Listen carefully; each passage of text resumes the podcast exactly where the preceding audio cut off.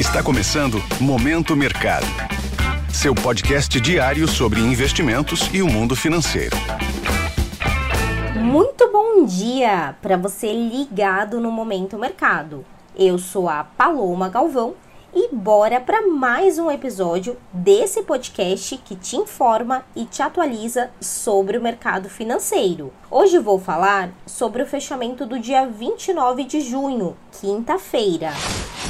Cenário internacional. No exterior, as bolsas americanas fecharam sem sinal único, refletindo a revisão robusta no crescimento do produto interno bruto, o PIB, que apontou resiliência na economia dos Estados Unidos e corroborou com o discurso do presidente do Banco Central norte-americano de que o aperto monetário, ou seja, mais altas de juros, deve ser retomado. Os papéis de tecnologia ficaram entre os destaques negativos, em meio à expectativa por mais altas de juros nos Estados Unidos e as ações de bancos subiram após teste de estresse indicar capacidade de empréstimos mesmo em hipotético cenário de recessão. O crescimento do PIB americano no primeiro trimestre foi revisado de 1,3% para 2%, enquanto os pedidos de auxílio-desemprego caíram em um ritmo mais forte que o esperado. Nesse ambiente, as posições compradas que apostam na alta das bolsas encerraram de forma mistas. Em relação aos títulos públicos americanos, as taxas subiram, impulsionadas pelo quadro de juros no país, e as posições que apostam no avanço das taxas terminaram no azul. No câmbio, o índice DXY que é o termômetro do comportamento da moeda americana em relação às seis divisas fortes, registrou alta de 0,42%. No petróleo, os contratos futuros da commodity avançaram, estendendo ganhos de ontem.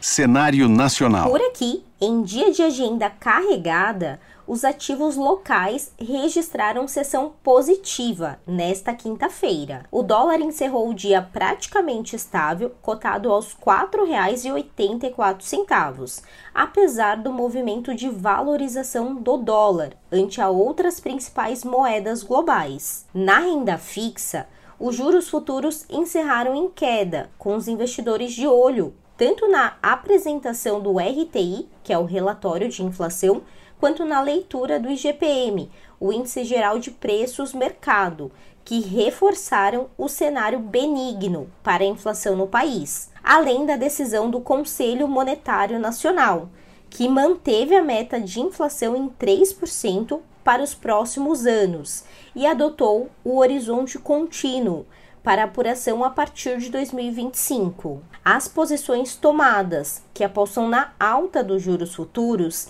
encerraram em baixa. Na bolsa, a sessão foi amplamente positiva para as ações de maior peso no índice, e o Ibovespa avançou 1,46% aos 118 mil pontos. Assim, as alocações compradas que apostam na alta do índice foram favorecidas. Pontos de atenção. A agenda local do dia traz a divulgação da taxa de desemprego brasileira. Nos Estados Unidos, fique atento às informações dos dados de inflação e a leitura final de junho da confiança do consumidor. Sobre os mercados, agora pela manhã, as bolsas asiáticas fecharam mistas em meio a dados fracos da manufatura chinesa e expectativas de novos estímulos no país. Na Europa, os índices operam com tom positivo em Nova York, os mercados estão sem sinal único, aguardando a divulgação de dados econômicos. Desta forma, termina o Momento Mercado de hoje. Agradeço a sua audiência, uma excelente sexta-feira, bons negócios e até a próxima. Valeu! Esse foi o Momento Mercado com o Bradesco. Sua fonte diária de novidades sobre cenário e investimentos.